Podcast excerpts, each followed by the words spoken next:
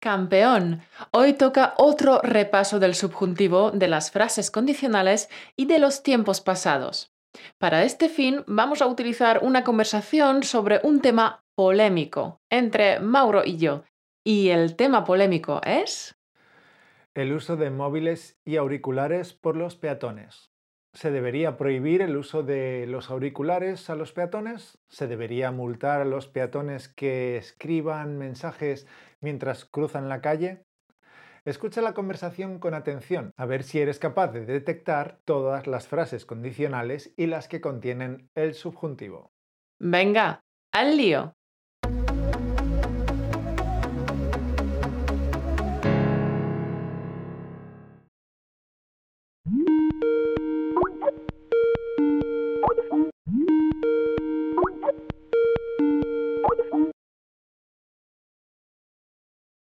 Hola Mauro, ¿qué tal? Pues nada, aquí estamos. ¿Y tú qué tal? Bien, bien. ¿Sabes?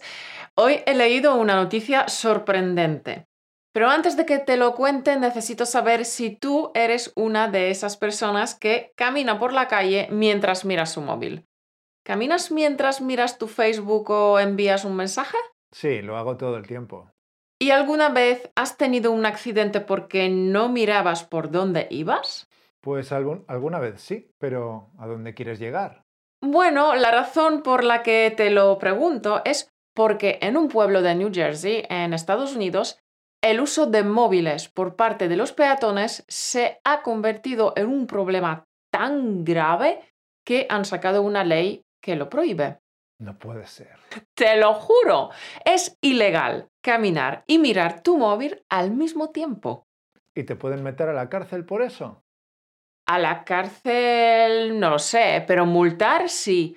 Ah, pero esta nueva ley no se aplica a las personas que caminan por la acera, sino a las personas que caminan por la carretera con los ojos pegados a la pantalla. Ah, ok, eso es otra cosa. ¿Por qué?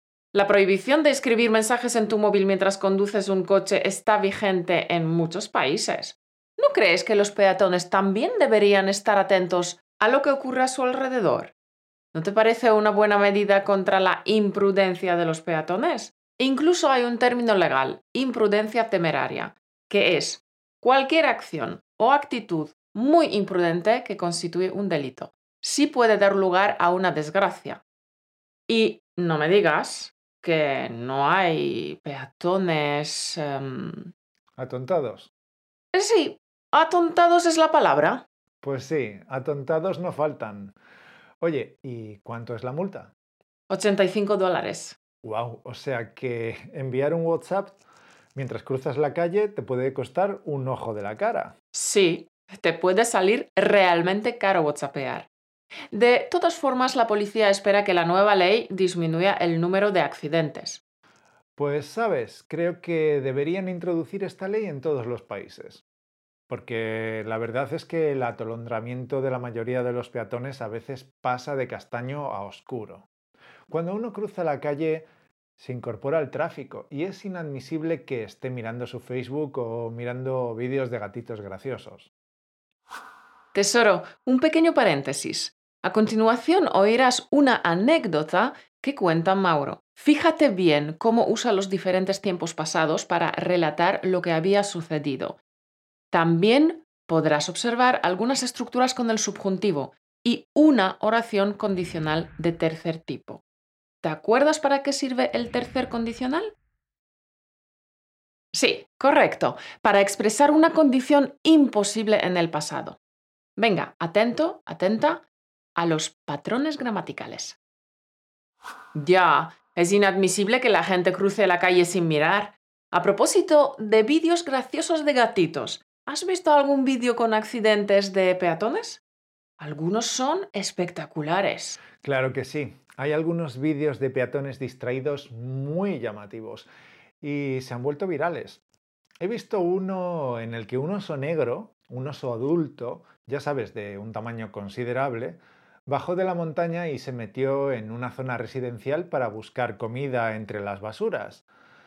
Pues las imágenes aéreas desde un helicóptero de los informativos muestran a este enorme oso removiendo la basura y a un tío que iba directo hacia el bicharraco. El tío iba tecleando en su móvil y no se daba cuenta de que le faltaban unos cuatro metros para darse de morros con el trasero del oso. No, Dios mío, ¿y, ¿y qué pasó? Pues que de repente el tío levanta la vista y acto seguido da un giro de 180 grados y echa a correr. ¿Y el oso? Levantó la vista también y se puso a perseguir al tío, pero tras unos metros se paró y volvió a la basura. Supongo que había encontrado algo de comida, porque si no... Buah. Si no hubiera encontrado nada para comer en la basura, habría perseguido al tío hasta cogerlo y quizás matarlo. Uf, pues qué suerte ha tenido. Y que lo digas. Luego entrevistaron al tío ese y dijo que estaba escribiendo un mensaje a su jefe explicando que llegaría tarde al trabajo. wow. O sea, que si no hubiera estado tan absorto con el mensaje, habría visto al oso desde lejos. Pues claro, el oso se veía perfectamente, era enorme. Así que si no hubiera estado mirando su móvil, se habría dado cuenta del peligro y no se habría acercado tanto al oso. Es increíble. Oye, y yo vi otro, bueno, otros dos vídeos graciosos, aunque las mujeres se tuvieron que hacer bastante daño. Hey, ahora Caro contará unas anécdotas sobre dos mujeres que iban escribiendo mensajes de texto y por no mirar dónde pisaban, se cayeron en... Bueno, mejor no te lo digo. Intenta escuchar en dónde se cayeron. El primer vídeo que vi se grabó en China. Una adolescente que caminaba y hablaba por su móvil se cayó 6 metros por un sumidero en la calle. El sumidero estaba debidamente señalizado, pero la chica simplemente no vio la señalización. ¡Wow! 6 metros de caída. Se podía haber matado. Fácilmente. Se podía haber roto la nuca. Ocurren muchos accidentes por despiste. Cuando uno camina por la calle es inconcebible que no mires por dónde vas. Campeón, ¿has oído por dónde se precipitó esa adolescente china? Sí, correcto, se cayó por un sumidero. Un sumidero es una boca de alcantarilla, es decir, es la entrada a la cloaca. Es por donde se sumen las aguas de lluvia o las residuales. Un sumidero, un desagüe. A ver si puedes oír ahora por dónde se cae la segunda mujer. Pues claro, si no hubiera estado pendiente del móvil no se habría caído por el sumidero. ¿Y el segundo vídeo? El segundo vídeo muestra a una mujer que está caminando por un centro comercial, obviamente tecleando algo en su móvil, total, que no vio una fuente de agua que tenía delante, con nenúfares y peces y todo, y terminó nadando con los peces. Tuvo que ser bastante bochornoso con toda la gente alrededor. Ya te digo, total. Si no hubiera estado tan absorta con el móvil, habría evitado el chapuzón, ¿no? y tanto. Oye, cuanto más hablo contigo sobre estos accidentes, menos descabellada me parece esa ley de New Jersey. Fíjate que incluso los 85 dólares de multa me parecen pocos. Ya, Creo que habría que aplicar esta medida en todos los países. De hecho, escuché en la radio francesa que está aumentando drásticamente el número de accidentes provocados por peatones que llevan puestos los auriculares. Ah, no me extraña, porque escuchar música en la calle se ha convertido en algo habitual.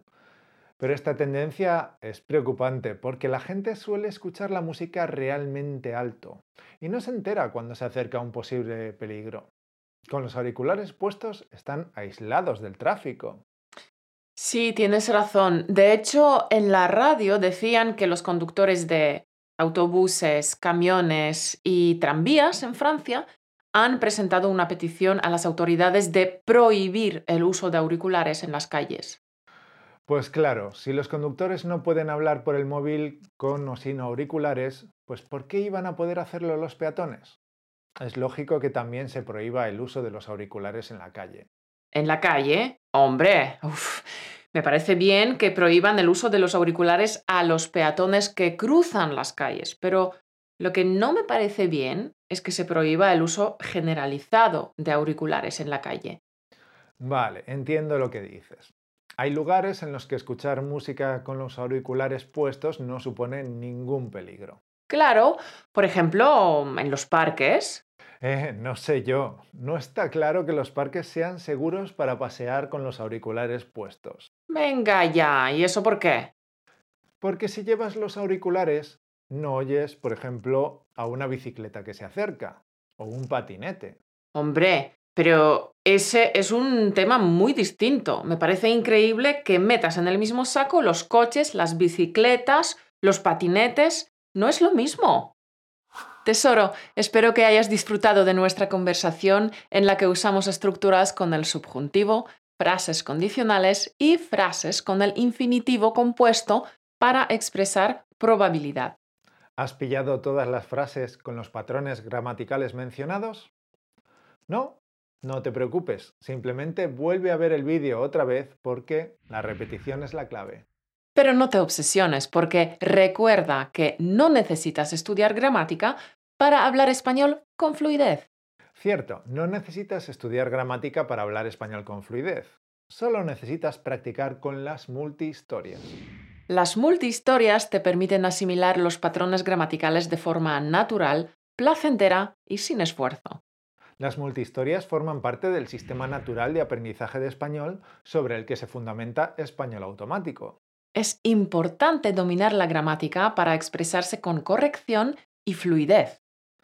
Con las estructuras gramaticales automatizadas en tu cabeza, cuando hables con los nativos no tendrás que pararte a pensar qué tiempo verbal usar, si usar el subjuntivo o no, o si tienes que usar por o para. Gracias a las multihistorias asimilas la gramática sin darte cuenta, de manera natural, y todas tus dudas desaparecen. Si quieres hablar español correctamente, entonces te recomendamos que trabajes con las multihistorias. Las multihistorias son ejercicios de alto impacto que incluimos en nuestro curso Piensa y habla en español. Es un curso enfocado a la acción para que empieces a hablar desde el primer día. Con los ejercicios de niveles 8, 9 y 10 aprenderás a usar la gramática de forma intuitiva. Y aprenderás de forma natural el vocabulario conversacional sin memorizar listas de vocabulario. El curso es un simulador de vuelo que te entrena para hablar en el mundo real. Utilizamos el método natural de aprendizaje de idiomas, por tanto, el curso Piensa y habla en español está grabado enteramente en español. Incluye 10 unidades, con más de 50 lecciones en las cuales se aplica la filosofía de las 7 leyes de español automático para hablar con fluidez. Apuntándote al curso tendrás acceso de por vida a todas las lecciones y podrás aprender a tu propio ritmo. Y por cierto, hemos dejado abierta la primera unidad de lecciones, así que puedes probar el poder de los ejercicios de alto impacto hoy mismo y totalmente gratis. El link es españolautomático.com barra multihistorias. Multi-historias. españolautomático.com barra multi-historias. Te esperamos dentro del curso. Nos volveremos a ver dentro de dos semanas. Hasta la próxima. Un beso.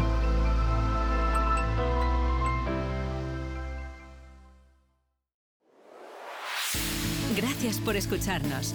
Únete a la conversación en españolautomático.com o busca español automático en iTunes.